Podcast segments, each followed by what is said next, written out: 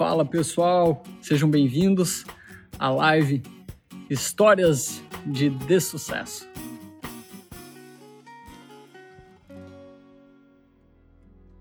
Hoje nós teremos aqui a presença ilustre para falar sobre histórias de dessucesso com a Camila Vidal lá do Moving Girls. Camila, que alegria te receber aqui nos estúdios da Conta Azul hoje falando um pouco sobre a campanha, né? Nós estamos em um relacionamento sério com o empreendedorismo nesse Ai, mês de junho sempre. todo, falando sobre histórias de dessucesso. Muito felizes mesmo com a tua participação. E agora eu queria que você falasse um pouquinho aqui para a galera que segue a Conta Azul. Quem é Camila Vidal? Então, gente, eu, Camila Vidal, eu sou de Santos. Eu sou empreendedora desde 2012 eu sempre tive muita vontade de ter o meu próprio negócio. Então, sabe aquela vontade que a gente tem, aquele fogo de ter o nosso próprio negócio? Era uma vontade que eu sempre tive. E aí, quando eu completei 18 anos, eu segui o fluxo normal da vida, que era achar que na época o que eu gostava de fazer, eu, eu mexia muito com Photoshop, essas coisas, não, não ia se tornar um negócio. Então, eu lembro que eu fui procurar um emprego, fui fazer uma faculdade e encaixotei aquela ideia de ter o meu próprio negócio. Só que aí, eu, quando eu comecei a trabalhar, eu comecei a ver que eu conseguiria monetizar aquele meu hobby. Então, eu comecei a fazer freelance design, comecei a crescer, aí foi surgindo social media, e eu comecei a empreender paralelo ao meu emprego. E aí foram muitos anos assim, foram acho que uns seis anos empreendendo paralelo a trabalhar para outra pessoa no emprego. E aí chegou uma, uma hora que eu peguei férias, e nessas férias eu resolvi investir 100% no meu negócio, ter essa experiência de estar trabalhando o dia inteiro no meu negócio. Presente. Exatamente. E aí eu tive um resultado muito bom, tripliquei o meu número de clientes na época. E aí eu falei, bom, eu voltei com o meu pedido de demissão. Só que aí o que, que aconteceu? Hoje eu estou na frente da Moving Girls. Então, hoje a Moving Girls é minha empresa, que é uma plataforma de educação e de conteúdo para empreendedoras. E como que surgiu a Moving nesse, nessa bagunça toda? Quando eu saí do meu emprego, eu tinha um fogo para investir em qualquer ideia. Então, a gente que é empreendedora, além do que a gente faz, a gente quer fazer tudo que está dando certo. Então, a gente vê alguém fazendo uma coisa, fala, nossa, mas eu poderia fazer esse negócio, nossa, mas eu... E aí iam surgindo mil coisas e eu acabava gastando tempo, energia, dinheiro em uma coisa que não ia ter longo prazo, né? Porque a gente acaba tendo muita ideia. E aí eu lembro que na época eu criei a Moving para poder falar de toda essa minha energia empreendedora. E aí eu fui abastecendo, abastecendo ela quando eu vi, ela já estava movimentando uma comunidade de empreendedoras e foi quando eu decidi optar a Moving virar minha empresa principal isso aconteceu faz uns dois anos, e aí hoje eu estou à frente 100% da Moving, que é essa plataforma hoje de educação e de conteúdo para empreendedoras. Legal. E me fala uma coisa, você comentou que foram seis anos, né, trabalhando praticamente em paralelo aí no CLT e empreendendo. Sim. E eu imagino que nessa época, além da carga dupla, você tenha tido muitos desafios. O que, que você considera que nessa jornada de empreendedorismo foi o teu principal desafio, a principal barreira que você teve que transpor? Olha, eu acho que a principal barreira é você sentir que você está fazendo muitas coisas e você não está saindo do lugar. Porque quando você empreende, você ainda tem um emprego, você está num, numa velocidade bem menor do que quem está 100% do tempo no seu próprio negócio. Então, acho que existem vários desafios e uma coisa que eu gosto muito de, de falar é que não existe sempre o maior desafio em cada fase a gente tem um desafio diferente. Então, assim, no começo é o, o, maior desafio, depois na outra fase é o maior desafio daquela fase, depois na outra fase. Então, sempre vai existir desafio, não importa. Você pode estar lá no topo, vai existir um desafio para aquele seu momento. Então, eu acho que quando eu estava nesse momento de equilibrar os pratinhos entre o emprego fixo e o meu negócio era tempo. Então, assim, o tempo era uma coisa muito, muito escassa, porque eu pegava a maioria, né, da, da, acho que da, da população que trabalha, pega ônibus e vai, tem uma hora de almoço pega a fila do banco. E, então, assim, o tempo era muito curto e o tempo, o cansaço, a sensação de estar tá fazendo muito e não tendo um retorno tão rápido foi uma das fases mais difíceis, foi um dos maiores desafios, porque é justamente passar dessa fase que vai fazer você ir para o próximo. E muita gente acaba desistindo no meio dessa fase por não ver o resultado rápido. Então, foram seis anos de, assim, muita insistência para eu poder passar dessa fase para a segunda fase. E se eu pudesse destacar dessa fase, desse desafio, uma coisa que eu mudaria seria não ter ficado tanto tempo no meu emprego. Porque a, a maioria das pessoas sentem muito medo em largar o seu emprego para poder investir no seu negócio. Porque a gente acaba ape se apegando que aquele salário que a gente ganha ele é muito impossível de fazer em outro lugar. E a gente acha que fala, meu Deus, é porque eu tô ganhando muito mais no meu negócio, mas esses R$ 1.500 que eu ganho meu Deus, se eu ficar sem esse dinheiro, vai fazer muita diferença. E quando eu experimentei em investir no meu negócio, eu vi que o valor que eu ganhava por mês eu poderia, se presente no meu negócio o dia inteiro, eu poderia fazer em uma semana. Então eu me arrependo muito de ter insistido tanto tempo nessa fase, sendo que era só medo mesmo. E às vezes a gente não deixa né, vir essa, esse segundo momento, a gente não deixa o nosso emprego justamente pelo medo de não dar conta. Mas o que eu aprendi nessa fase que foi tão difícil foi isso, assim, olha, você estar imersa no seu negócio 100% do tempo vai fazer você ter resultados enormes. Então, eu acho que essa foi a fase mais difícil dessa época. A zona de, de conforto, né, que vem antes da zona do medo aí, quando você vê que tem muito boleto para pagar e tá chegando próximo é. final do mês, te deixa meio paralisado. Eu imagino o que você não deve ter sentido na época para dar esse passo. E hoje, pelo que eu acompanho, pelo que eu vejo, assim, a Camila Vidal muito consolidada, a marca Moving Girls faz esse, esse movimento todo com a educação. Boa parte dos desafios que existiam até aqui você transpôs muito bem. Porque assim, a gente romantiza muito o empreendedorismo, né? E a gente sabe que nem tudo são flores. Eu queria que você contasse pra gente o caminho até a chegada da, da Moving Girls nesse sucesso todo, o que, que deu errado? Conta pra gente uhum. um caso aí de desse sucesso. Olha, eu acho que isso é uma coisa que eu me orgulho, que é não romantizar o empreendedorismo, que é uma das coisas que eu sempre trouxe na veia da Moving, que é não é fácil. Você vai tomar muito durante todo o percurso. Então, assim, não vai ser glamour, não vai ser fácil. Eu acho que a construção da Moving é, foi a questão de muita entrega. E foi durante o primeiro ano da Moving, eu fiz absolutamente tudo sozinha. Então, eu estava com a Moving, eu estava no meu ano de. O meu primeiros dois anos também, recém-saída do CLT, então eu estava fazendo também, eu precisava trabalhar com os meus clientes de social media para poder ganhar dinheiro, né? E a Moving na época não gerava nenhum dinheiro. Então, eu acho que um dos maiores assim de sucessos foi demorar muito tempo para enxergar que a Moving seria uma empresa. Então, eu fiquei durante muito tempo fazendo uma coisa que eu já não estava ficando tão feliz e a Movie me realizando muito e eu evitando enxergar que ela seria um negócio. Então eu fiz muita coisa sozinha e durante muito tempo eu fiquei achando que ela não seria um negócio, que ela é mais um hobby. E aí eu equilibrando pratinhos para continuar fazendo o trabalho nela e continuar fazendo o meu trabalho que me dava dinheiro, que era a minha agência. E existiram muitos erros assim relacionados também a ter uma visão mais estratégica. Então, eu acho que eu demorei muito para desenvolver uma visão estratégica do que eu estava construindo. E aí chegou num momento, assim, um ano depois, em um ano, a Moving saiu de 4 mil seguidores para 90 mil seguidores e eu ainda estava uhum. achando que ela não tinha. Era ainda um hobby, eu não estava enxergando estrategicamente. Hoje é uma coisa que eu aprendi com esse erro, que é tudo é uma oportunidade. Então, tudo é uma oportunidade de vender, de ganhar dinheiro, de fazer negócio, de fazer parceria, de crescer, de evoluir, de consolidar sua marca. E antes eu não tinha essa visão tão estratégica. Eu tinha uma visão preguiçosa daquilo que eu estava construindo. E esse foi um erro que me, me custou tempo. E tempo eu acho que é uma das coisas que não tem volta. É, se a gente perde tempo, a gente joga fora um tempo que a gente poderia ter criado para transformar aquilo num, numa oportunidade, não tem como voltar atrás. Então, eu acho que esse foi um, um dos erros iniciais da Moving, acho que foi um dos meus erros maiores, que era ter demorado tanto para descobrir e olhar com esse olhar estratégico a empresa.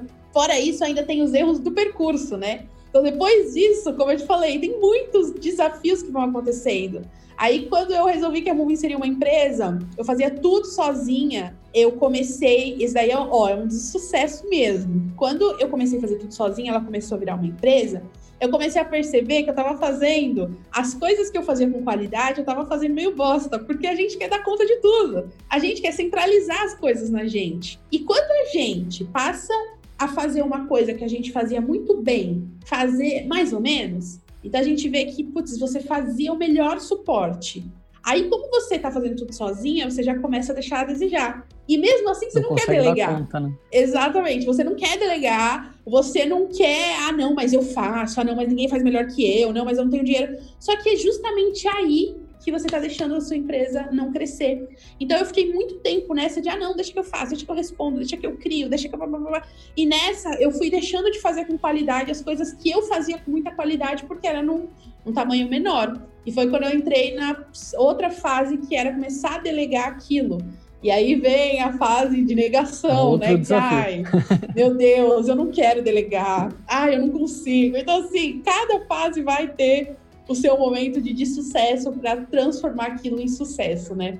E nesse momento em que você ligou o modo heroína aí, muito provavelmente te custou aquilo que para você é tão precioso, né? Você mesmo comentou, o tempo.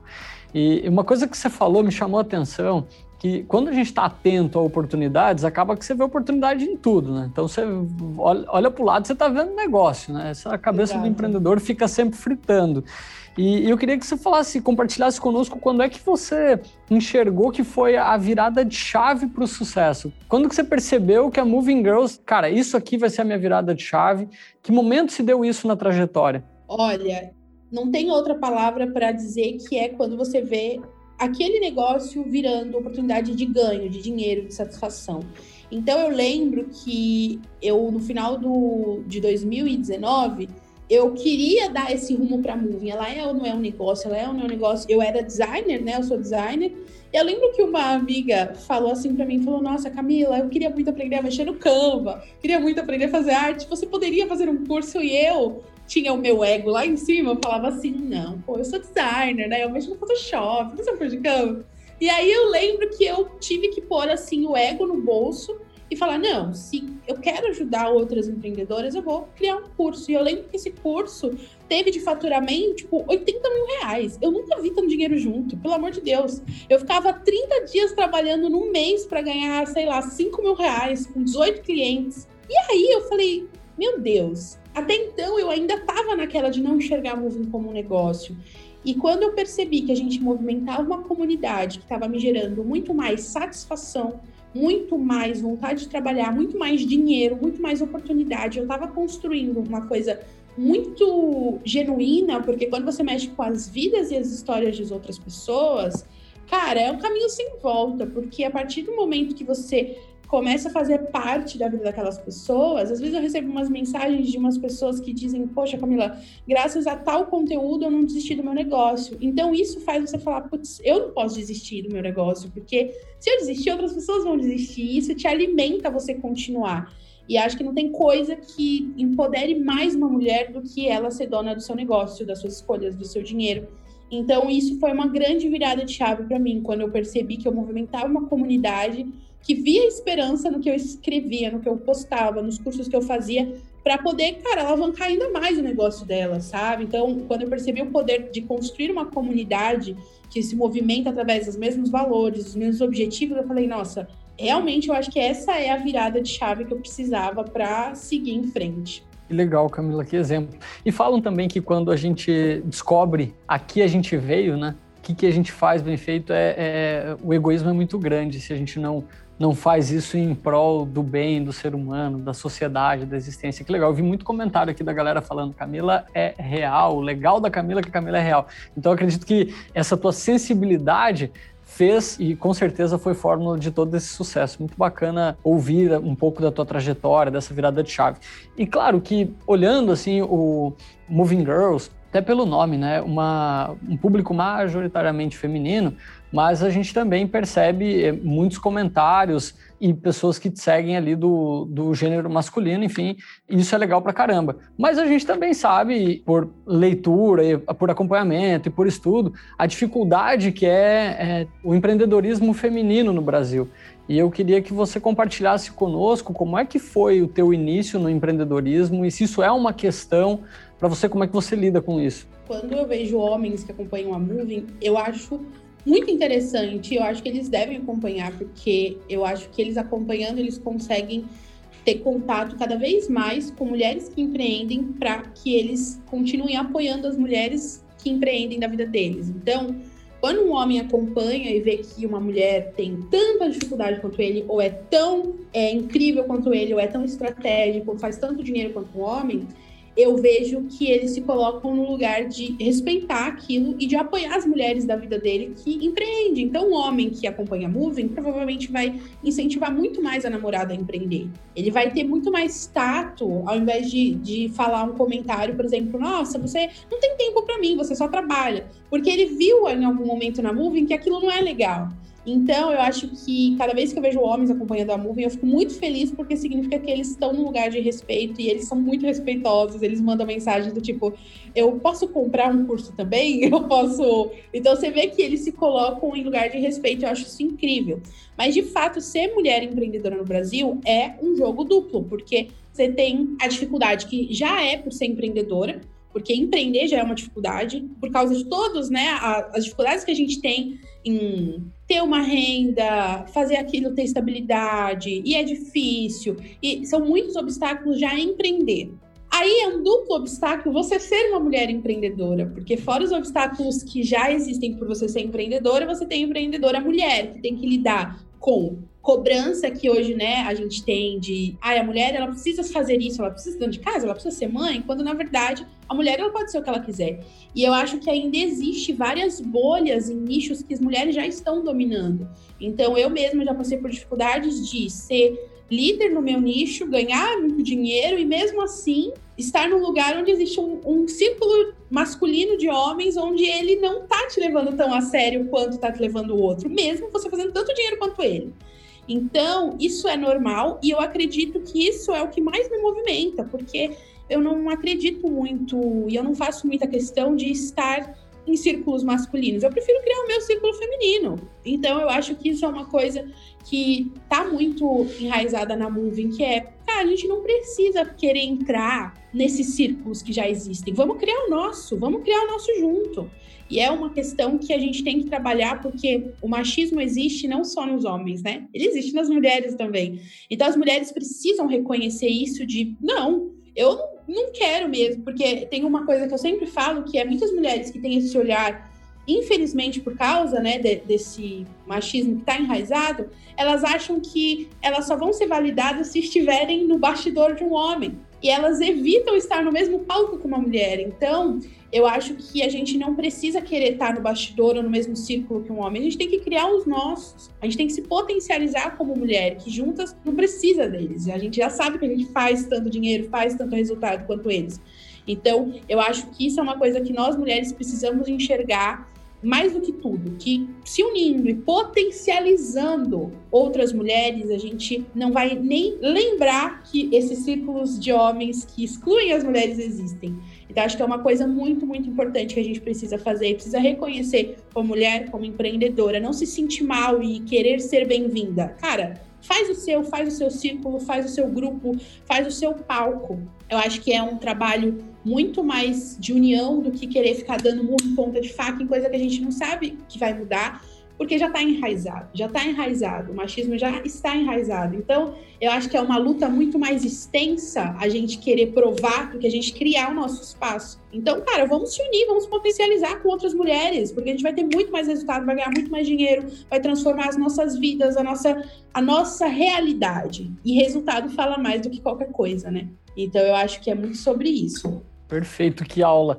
Primeiro vou falar, né, rapaziada, segue a Moving, vai lá aprender, vai aprender a respeitar, vai aprender a ouvir, vai entender as histórias. E você falando, me veio um recorte da vida em um evento que nós iniciamos aí em 18 Conta Zucom. Nós tivemos no palco uma mulher que é sensacional, a Vânia Ferrari. E eu lembro de um, de um caso que ela trouxe, que ela estava falando justamente sobre a, a, igualdade nesse âmbito, né?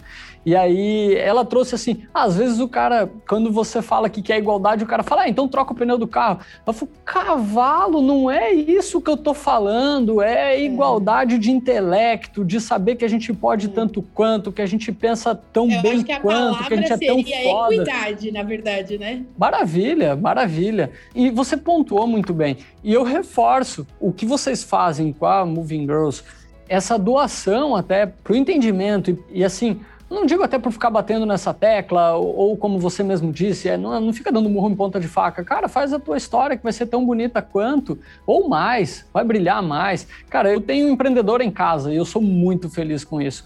Óbvio que a gente tem que se apoiar, a gente está empreendendo novamente com um meninão aí de um ano e três meses. Cara, com nada certeza. acontece dentro daquela casa sem aquela mulher e não vai acontecer se eu também não apoiar. Então, eu acho que esse ciclo virtuoso ele tem que ser visto e revisto com muita força por todos. Eu gostei muito, muito do que você falou. E aí eu queria que você é, continuasse para a gente aqui, como diz a Gabriela, Cam é um arraso. Deixa uma Ai, dica Gabi é importantíssima. É maravilhosa, foi uma das, das nossas redatoras na Move, inclusive. Ah, que legal. Deixa uma dica que você considera importantíssima para todos os empreendedores brasileiros, enquanto um segredo. Eu acho que assim, um segredo que pode mudar o seu jogo é você desenvolver o autodidatismo. Pode ser uma coisa meio boba, mas quando você aprende a não depender da outra pessoa, você se torna muito mais livre para poder chegar mais longe. Porque eu vejo que é uma coisa comum eu que lido com empreendedoras todo dia, a dependência de uma resposta, de um caminho, de um direcionamento, de um atalho. Então, é, eu falo, olha, faz isso. Aí ela me manda uma pergunta, mas como eu faço? Aí você responde, tá, mas e agora? Aí você responde, tá, mas e agora? Então, eu acho que a gente tem que treinar muito, ser autodidata, ir atrás. A gente tem acesso à internet, a gente tem acesso à informação mais do que depender, porque isso não, para mim não é ruim responder, mas é ruim para você depender de outra pessoa. Você achar que ah, enquanto outra pessoa não me der um caminho, um atalho, um direcionamento, então eu vou ficar esperando. Então eu acho que é muito, muito importante desenvolver o autodidatismo, é muito importante você ter liberdade de ir procurar, de estudar, de pesquisar, de não depender do outro te ajudar. Ah, a pessoa não me respondeu, a pessoa não me ajudou, ah, a pessoa não me apoiou. Não tô nem aí, eu vou atrás, eu vou fazer, porque eu vou pesquisar. Então, eu acho que a gente precisa ser livre. Porém, amigas, eu compartilhei no, no manual de, de sucessos da Conta Azul, eu compartilhei outro segredo para vocês, tá bom? Então, vocês vão lá ver, porque tá incrível. Legal. Deixa eu aproveitar o teu gancho aqui. O manual, galera, o Desmanual do Sucesso, ou as histórias de Dessucesso, ele está disponível lá no www Conta Azul Pro Amor ou Conta Azul Pro Amor, contaazulproamor.com, www.contaazulproamor.com, histórias da Camila Guzmão, da Camila Vidal, do Gustavo Caetano e do Vinícius Roveda sobre alguns perrengues, vamos dizer assim, da vida do empreendedor. A gente sabe que tem muitos, a Camila trouxe alguns, a Camila também falou aqui sobre acreditar, sobre continuar, sobre persistir, mas sobre como a jornada com o empreendedorismo para ela foi importante, né? Por isso que ela vive nesse nesse ritmo aí de caso sério com o empreendedorismo. Camila, eu quero aproveitar aqui que veio uma pergunta da Bárbara hoje à tarde, Cara, sempre tem dicas do que fazer e como fazer, né? Mas uh, o que ela deve despriorizar nessa jornada do empreendedorismo? Ou não fazer nessa jornada do empreendedorismo? Olha, eu acho que é muito mais importante o que não fazer do que fazer, porque o que não fazer te toma tempo, e a gente sabe que tempo é dinheiro e ele não volta atrás. Então, eu acho que é importantíssimo a gente elencar o que não fazer como empreendedora. Então, a primeira coisa que eu falaria para você não fazer é parar por conta de julgamento dos outros. Isso parece meio clichê, parece meio bobo, mas é o que mais, é o maior obstáculo, eu acho na vida de uma empreendedora. Qualquer tipo de comentário, qualquer tipo de julgamento, qualquer tipo de piada. Ah, nossa, mas você isso daí é trabalho? Ah, mas você só trabalha. Ah, mas você tá aparecendo em, em, vídeo. Ah, mas isso não te leva a lugar nenhum. Eu acho que driblar isso, então, o que você não fazer? Não parar, não ter vergonha, não achar que por causa disso você não vai dar certo. Eu acho que uma outra coisa para não fazer é não ser uma amadora no começo. Então, é você priorizar partes burocráticas, fazer um bom contrato, não ficar desenvolvendo um relacionamento amador com seu cliente. Isso é primordial. Eu vejo muita gente que, às vezes, no desespero de fechar um cliente, acaba, tipo, realmente abrindo as pernas. Então, responde cliente meia-noite, e aí o cliente pede uma coisa para ontem, faz. E isso faz com que você não mostre que a sua empresa merece respeito. Então, não é porque é seu cliente que as regras não são da sua empresa, não é ele que manda, você é empresária. Então, eu acho que uma das coisas que a gente não deve fazer é, de fato, deixar o cliente mandar na sua empresa. É óbvio que é muito importante a gente fazer um pós-venda, uma experiência do cliente boa, mas se você quer que o cliente te respeite, você precisa ter regras dentro da sua empresa. Porque se for para você ficar refém de tudo que o cliente te pedir e você virar uma empregada dele, então você não precisava nem estar tá empreendendo, né? Era só ficar no seu emprego. Então, eu acho que é primordial a gente profissionalizar os nossos processos. Fazer um bom contrato, fazer um bom atendimento, não ficar mandando é, valor por direct, pega o e-mail, manda uma proposta, profissionaliza os seus processos, porque eu acho que isso é uma das coisas que as pessoas mais fazem, elas não deveriam fazer, porque depois custa muito caro para o cliente te respeitar depois. Bem pontuado, galera. Fiquem atentos aí, porque você tem que curtir a jornada também. Ela precisa te fazer bem, senão você acaba adoecendo por conta de querer abraçar o mundo aí e não é esse o caminho também. Gostei bastante. Agora que eu vi que tinha algumas perguntas aqui do início, Camilo, eu acho que é importante, principalmente para a galera que está começando, a gente falar um pouco disso, porque você contou um pouco da tua jornada, é, da dificuldade que você teve nesses seis anos em fazer jornada dupla, estava CLT, estava empreendendo, e aí o pessoal aqui perguntou aqui, a Ingrid, se você juntou muito dinheiro antes de sair do CLT para dar essa segurança de tomar a decisão de empreender. Não, eu fui na força na coragem. Na verdade, o meu planejamento ele foi criado durante as tais férias. Eu sempre fui aquela pessoa que vendia as minhas férias para poder ter mais dinheiro, para investir mais no meu negócio. Aí chegou um momento que eu fui obrigada a tirar férias, então eu tirei dois meses de férias. E eu lembro que o meu último chefe, ele não pagou as minhas férias, né? Então, uma das coisas aí que a gente sofre, né, com alguns líderes no mercado profissional. Então, eu fui para as minhas férias sem aquele dinheiro das férias eu ia receber em seis parcelas, olha só. E aí eu usei o meu tempo de férias para triplicar os meus clientes. A única coisa que eu tinha era a promessa que no mês que vem os clientes que eu fechei iam me pagar. E eu voltei com o meu pedido de demissão porque eu não enxergava que o, nesse último ano que eu tive nessa empresa, nos últimos meses, o meu salário estava sendo atrasado e o que estava dando conta de pagar minhas contas era a minha empresa. E eu achando ainda que eu precisava daquele salário. E aí, quando eu saí de férias, eu tripliquei o número de clientes. A única carta que eu tinha na manga era que eles iriam me pagar no próximo mês. E com isso eu pedi para sair, como foi pedido de demissão, eu não recebi os meus direitos, Nossa. então assim, a única coisa que eu tinha era vontade mesmo, e eu acho que é difícil. Eu, por exemplo, durante todos os anos, eu nunca consegui juntar dinheiro, porque já era baixo, a gente sabe que é baixo. Sim, a maioria da população recebe um salário mínimo, que não dá nem para pagar o aluguel, as compras. Então é muito difícil falar, se organize para ter o salário de um ano guardado, porque é impossível para nossa realidade. Então eu acho que, pra, pelo menos para mim, para minha personalidade, precisar é o que me move. Então, quando eu falo, puta, agora a água bateu, então eu vou fazer acontecer porque não tem outra saída. E isso me movimenta muito. Então, eu não tive planejamento financeiro, eu só tive vontade mesmo, e eu acho que às vezes é, é isso, sabe? Que, que a gente precisa. É óbvio que a gente precisa ser é, coerente, ter os pés no chão. Eu não saí também sem nada. Eu tinha os meus clientes fechados. Então eu sabia que alguma coisa eu ia receber que era desses clientes, então eu precisava sair para poder fazer com qualidade o meu trabalho para poder receber desses meus clientes. Então foi esse o meu planejamento. Eu entendi, gostei. A galera tá comentando bastante aqui que você vai na coragem, né? Não, não... Se você tiver dúvida, já não vai dar certo. Então tem que acreditar e tem que ir na coragem. Parabéns, baita história. Vou aproveitar que a gente tem uma, quase uma rodada de Q&A aqui, que eu vi que a galera postou pergunta pra caramba. E tem uma aqui que me chamou bastante atenção.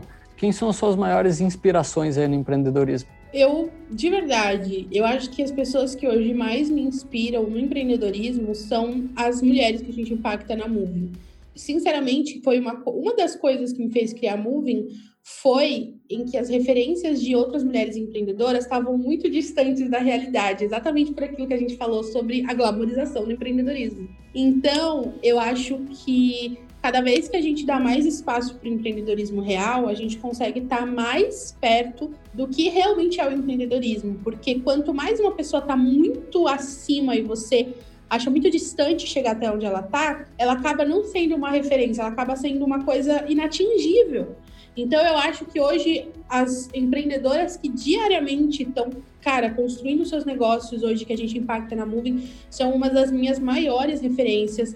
As mulheres que criam projetos iguais a Moving também. Então, por exemplo, a Camila Guzmão, que foi uma também das convidadas dos de sucessos, a Cami, é a criadora da Girls Revolution, que também é um projeto que eu acompanho há muito tempo. Conheci a Cami numa palestra.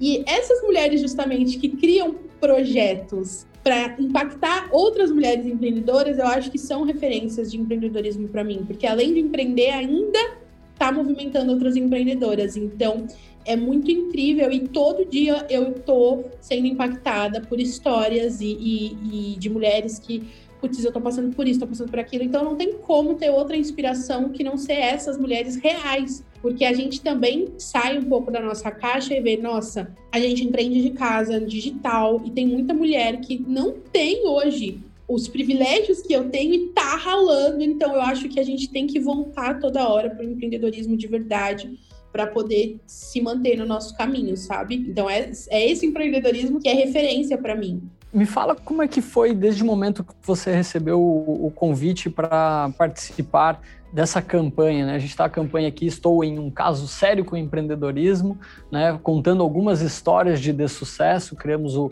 o manual, né? O Desmanual de Sucesso, disponível lá no www.azulproamor.com, mas desde a jornada para o convite, essa campanha, todo esse movimento, como é que você vê isso? Como é que você encarou desde o momento que a gente entrou em contato contigo? Então, primeiro eu fiquei muito feliz porque eu já sou cliente da Conta Azul já faz muito tempo, né? Então, desde que a Moving virou uma empresa, eu virei cliente da Conta Azul. É uma coisa que sempre quando me perguntam sobre gestão, eu falo da Conta Azul.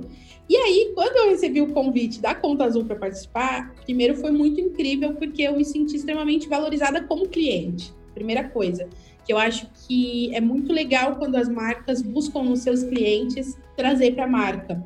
E aí eu achei a campanha muito incrível, porque isso é uma coisa que eu carrego, que é falar das coisas que dão errado. Então eu achei sensacional falar sobre os dessucessos, porque as pessoas querem muito contar só as histórias que dão certo. E então ver que eu tenho a oportunidade de numa campanha falar o que deu errado é muito a minha cara, é muito a cara da Moving. Inclusive, migas, a gente gravou um vídeo que tá lá no contaazulproamor.com que é um vídeo falando de alguns dos sucessos. Eu também compartilhei alguns sucessos no Desmanual de Sucesso, então foi muito, muito incrível o reconhecimento de uma empresa que eu sou cliente, foi incrível poder falar do que deu errado, então eu achei tipo, sensacional. Legal. Camila, eu sei que o papo que a gente teve aqui já foi uma aula extremamente inspiradora, mas para essa galera que está começando, principalmente porque tem bastante gente aqui da audiência da Conta Azul, que eu sei que vão passar a seguir a Camila agora, lá no Moving Girls. Deixa uma dica para essa galera. Olha, para quem está começando, eu acho que a dica que eu deixaria era é, né, na verdade, para você aplicar rapidamente tudo que você aprende. Eu acho que a gente está sempre, ainda mais agora com o digital, tá todo dia sendo bombardeado por informação. Então, hoje, por, exemplo, na live, você já foi bombardeada por milhões de informações e diariamente aqui no Instagram, em outras redes, a gente é bombardeada por informação, por técnica, estratégia, dicas, hacks, gatilhos. Só que a gente nunca aplica, né? A gente só fica enchendo a nossa mente e a gente não traz para o campo da aplicação. Então, eu acho que a maior dica que eu poderia dar é aprender alguma coisa. Então, antes de aprender a próxima, aplica no seu negócio, porque aí você vai esvaziar a sua cabeça. Você vai falar, nossa, isso daqui funcionou ótimo, vou continuar aplicando. Ou, ah, isso daqui não funcionou, ótimo, vou tirar da minha cabeça. Porque enquanto você está acumulando coisas, você está toda hora se cobrando, ah, eu preciso fazer aquilo, ah, eu preciso fazer aquilo, ah, eu preciso aplicar aquele outro, ah, eu preciso fazer. E aí você não faz nada, você não tem resultado em nada, e aí você não esvazia sua mente para poder entender se aquilo te traz resultado ou não. Então, eu acho que essa é uma dica que eu sempre fiz. Eu sempre fui muito aplicadora, eu sempre fui muito executora. Então, uma coisa que eu faço é sempre falar X coisa eu vou na mesma hora ler sobre aquilo, aplicar aquilo, identificar se deu certo, eu continuo, se não deu certo, eu finjo que nunca existiu. E as pessoas não fazem isso, elas acumulam informação. E eu acho que essa é uma das coisas que fazem as pessoas não terem resultado. E elas reclamam: ah, eu não tenho resultado, eu estudo, estudo e não tenho. Só que ninguém fala, poxa, eu aplico, aplico e não tenho. Então, ao invés de só estudar, aplica também, que com certeza vai ter muito resultado. Camila, muito obrigado pela participação. Eu que agradeço pelo convite. Junto conosco aqui na campanha. Galera, essa foi Camila Vidal na História de De Sucesso. Lembrem de ir buscar ali no www.contazuproamor.com o teu desmanual de sucesso e assistir os vídeos. Fica novamente o convite. Né? Nós estamos aqui em um relacionamento sério com o empreendedorismo. Eu sou Ederson Varela, do time de marketing da Conta Azul. E lembrem-se, as rosas são vermelhas e o empreendedorismo é Conta Azul. Até a próxima!